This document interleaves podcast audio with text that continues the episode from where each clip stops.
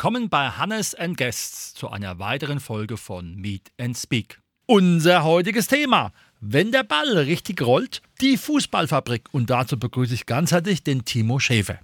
Ja, gut, Hannes, grüß dich. Äh, erstmal vielen Dank für die Einladung. Ich freue mich sehr, bei dir sein zu dürfen. Ja, würde mich mal ganz kurz äh, vorstellen. Ja, Name hast du ja schon gesagt, Timo Schäfer, bin 42, verheiratet, habe zwei Töchter. Die möchte ich ganz kurz grüßen. Hallo Lina und Mara. Ja, um was geht's? Ja, der Fußball begleitet mich schon quasi mein ganzes Leben war sehr lange äh, selber aktiver Spieler bis vor kurzem. Habe dann während der meiner aktiven Zeit auch ähm, das Trainerdasein kennengelernt und lieben gelernt. Bin viele Jahre schon Jugendtrainer bei meinem Heimatverein, der SKG Rostorf. Ja, und ähm, habe jetzt parallel dazu die UFAB-Lizenz im Fußball gemacht. Habe auch früher mal die Fitnesstrainer-Lizenz gemacht. Also Sport begleitet mich und gerade der Fußball, wie gesagt, schon eigentlich das ganze Leben lang. Mhm. Ähm, das ja. weiß ich ja selber noch, weil du ja bei mir auch ganz aktiv in der Rugby AG warst. Da war halt der Spielball eher eiförmig. Aber das, das, Runde war schon immer deine große Liebe. Jetzt ist es ja so, wir haben ja den Titel ganz bewusst so gewählt, wenn der Ball richtig rollt. Um was handelt es sich bei der Fußballfabrik, beziehungsweise wie ist der Timo mit der Fußballfabrik zusammengekommen? Ja, also ich habe natürlich äh, schon längere Zeit danach gesucht, was kann man jetzt, ich, sag mal,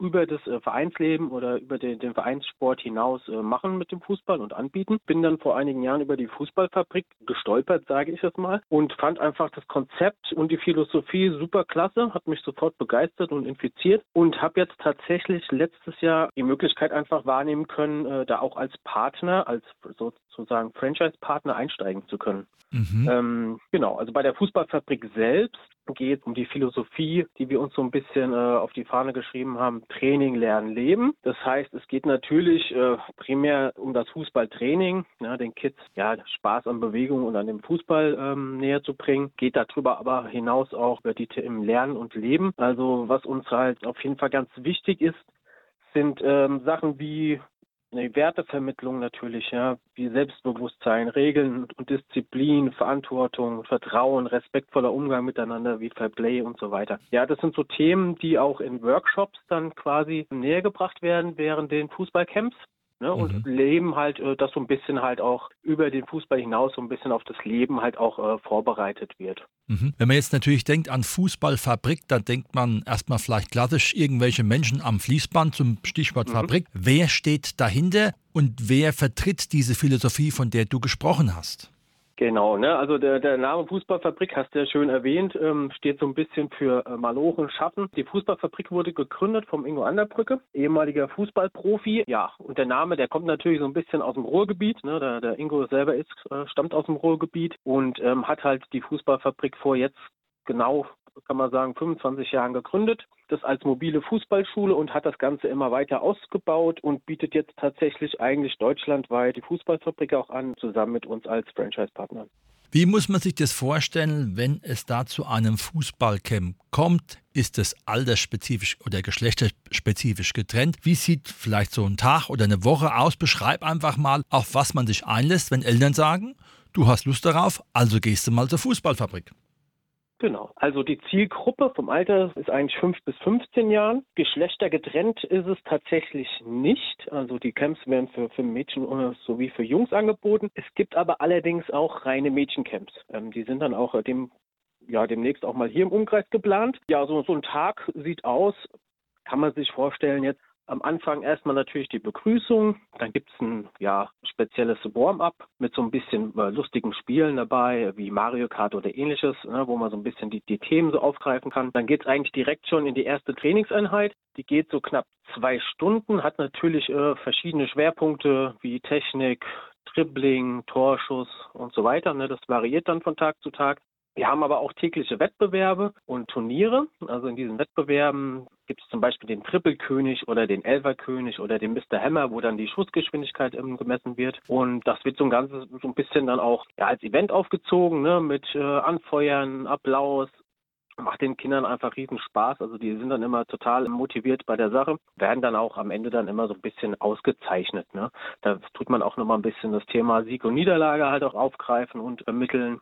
Ja, natürlich, es gibt Gewinner im Sport und Wettbewerb, aber natürlich auch, ich sage, ich nenne es jetzt mal Verlierer, auch wenn das immer so einen negativen Touch hat, weil eigentlich äh, Verlierer haben wir in unseren Camps eigentlich keine. Mhm. Genau, ja, gibt dann natürlich äh, Mittagspause mit, sag mal, ja, so ein bisschen Sportleressen, ne, versucht man da immer anzubieten. Während der Mittagspause äh, finden dann auch diese Workshops statt, die ich angesprochen habe. Ne. Das geht dann so ungefähr eine Viertelstunde, wo dann halt die ganzen Themen dann vorgestellt werden und äh, so ein interaktiver Workshop, also die Kinder werden dann mit, ein bisschen mit einbezogen. Danach geht es dann weiter mit der zweiten Trainingseinheit und auch wieder im Wettbewerb, genau.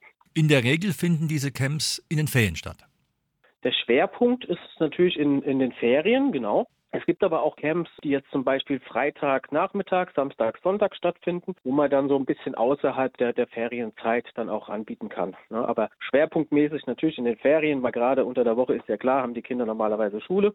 Und in den Ferien ähm, ist das da auch so ein bisschen ich sag mal, eine alternative Ferienbetreuung, die man dann auch als, als Fußballverein dann auch anbieten kann. Mhm. Wie sieht es aus mit dem Leistungsniveau? Ich meine, bei Ferienspielen, das wissen wir alle, kommt ja hin zum Kunsten, das ist ja auch richtig so. Jetzt hast du ja schon ein bisschen von Wettbewerb gesprochen, also nicht jeder Mann ist ja jetzt der Spitzenkicker, der zu euch kommt, oder muss man so auffassen, dass es sinnvoll ist, wenn Schüler und Kinder aus dem Verein kommen, sich weiter durch euer Training verbessern? Wie muss man sozusagen diese Bandbreite abdecken, aber auch so, dass am Ende alle zufrieden und glücklich nach Hause gehen?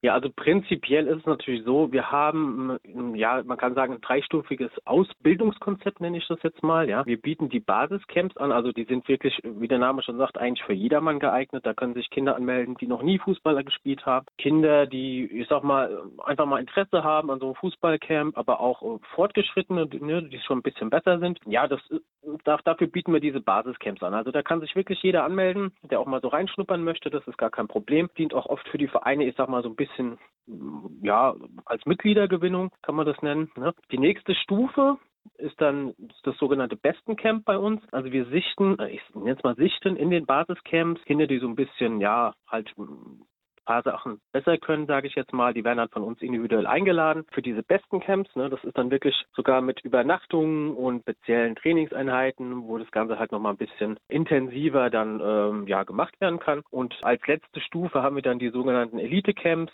wo dann auch nochmal wirklich äh, richtig gutes Training angeboten wird. Auch mal Überraschungsgäste wie jetzt ehemalige oder, oder aktuelle U17 Bundesligaspieler oder so mal vorbeischauen. Ja, eine rund um die Uhr Betreuung. Ja, also diese drei Stufen bieten wir quasi an. Mhm. Ist es dann so, gerade weil du da sagst von diesen Spitzencamps, dass man da schon von einem gewissen Leistungsdruck sprechen kann oder muss, weil es auch bewusst von euch so angelegt ist? Oder ist da immer noch der Spaßfaktor, ich sag mal, erhöht? Ja, der Spaßfaktor, der steht natürlich immer an erster Stelle. Da hat jetzt mit Leistungsdruck eigentlich gar nichts zu tun. Ne? Es ist nochmal ein zusätzliches Angebot ähm, für die Kinder, die halt, ich sag mal, vielleicht auch ein bisschen mehr machen möchten und hat eigentlich mit Leistungsdruck gar nichts zu tun. Also da grenzen wir uns auch absolut von ab. Wir sind jetzt, ich sag mal, kein Nachwuchsleistungszentrum oder ähnliches, sondern wie du sagst, eigentlich steht immer der Spaß im Vordergrund oder im Mittelpunkt. Jetzt kostet ja so etwas Geld. Wie sieht es aus mit Familien, die eher im sozial schwachen Milieu angesiedelt sind? Besteht da die Möglichkeit, über Bildung und Teilhabe teilzunehmen? Wie muss man sich das vorstellen, wenn jemand sagt, eigentlich habe ich einen super Jungen oder ein tolles Mädchen, was super kicken kann, aber ich kann mir das vielleicht nicht leisten? Das stimmt. Also wir versuchen natürlich jetzt gerade, ich sag mal, für sozial schwächere Familien auch mal das Ganze zu ermöglichen. Ja, da gibt es verschiedene Modelle oder Möglichkeiten. Vielleicht mal ich sag mal, es gibt ja in den Gemeinden oder Städten verschiedene Förderkreise, die das Ganze vielleicht auch mal übernehmen können. Oder wir verlosen auch mal Plätze und versuchen natürlich, das auch für alle dann irgendwie zu ermöglichen. Kann man sagen, aus deinem Blickwinkel, es ist bei euch wirklich kunderbunt in Bezug auf Kultur, Religion und Herkunft? Absolut. Ne, das ist ja, ich denke, allgemein im Fußball so. Jeder, der da irgendwie im Verein spielt oder mal gespielt hat, der, der kennt das ja. Also ich kenne das auch nicht anders. Ich bin da wirklich von klein auf mit, mit aufgewachsen, gerade was Multikulti oder ähnliches angeht. Und ich finde es auch wichtig. Ne, das, das hat mich auch, ich sag mal, als Mensch geprägt und ähm, finde es überhaupt für unsere Gesellschaft ganz, ganz wichtig. Nun braucht ja ein Fußballcamp zumindest mal einen Sportplatz. Wie leicht oder schwer fällt es euch da in Bezug auf Gemeinden und Städten einen Zugriff zu finden, weil ihr ja quasi ein kommerzieller Anbieter seid im Gegensatz zu einem eingetragenen Verein? Da, sprichst du einen guten Punkt an. Also prinzipiell ist das eigentlich kein Problem, sage ich jetzt mal, weil eigentlich die Vereine, die die Ausrichter sind, ne, also die, die buchen quasi die Fußballfabrik als Unterstützung. Gibt natürlich, ich sag mal, ab und zu so ein oder andere Hindernis, ähm, wenn das jetzt irgendwie falsch aufgegriffen wurde oder so, da gab es jetzt ein jüngstes Beispiel halt bei uns, wobei ich denke, das konnte auch geklärt werden und wir hoffen natürlich, dass wir vielleicht auch mal dann in meiner Heimatgemeinde dann auch mal wieder ja, ein Fußballcamp dann auch stattfinden lassen können. Mhm. Das heißt also grundsätzlich sind die Vereine und auch die Gemeinden offen für so etwas, weil es natürlich auch eine Attraktivität ist für die Ferienzeit. Genau, ne? also ähm, Ganz wichtiger Punkt ist natürlich äh, ein zusätzliches Ferienangebot, das die Gemeinde dann oder die Stadt oder wer auch immer auch äh, anbieten kann. Und ich sehe es selber immer so ein bisschen als Win-Win-Situation. Ne? Also im Endeffekt hat jeder was davon und so sollte es ja auch sein. Mhm. Wie sieht es aus mit dieser Frage, wo du gesagt hast, wir machen dann auch so Wettbewerbe? Welches Equipment habt ihr dabei? Wie muss man sich das vorstellen, wenn man als Erwachsener sagt, das könnte etwas für mein Kind sein, aber ich möchte jetzt nicht, dass es da sozusagen gefühlte acht Stunden bespaßt wird?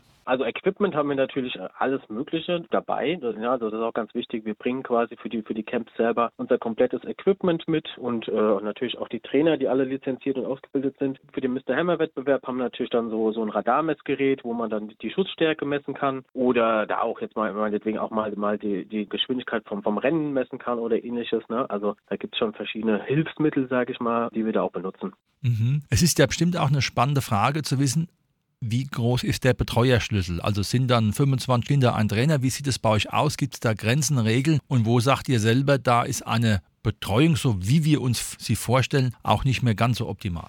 Ja, das ist ein sehr, sehr guter Punkt, den du da ansprichst. Also äh, es ist natürlich wichtig, wenn man, ich sag mal, ein gutes Training anbieten möchte, das auch eher in kleineren Gruppen abzuhalten. Also wir versuchen da wirklich Trainingsgruppen alters gerechte Trainingsgruppen von maximal zehn, im Höchstfall zwölf Kindern anzubieten, die dann wirklich immer von einem Trainer dann auch betreut werden. Ne? Weil ähm, alles darüber hinaus, sage ich mal, ist für die Kinder eher von Nachteil oder nicht sinnvoll und ähm, für die Trainer dann auch.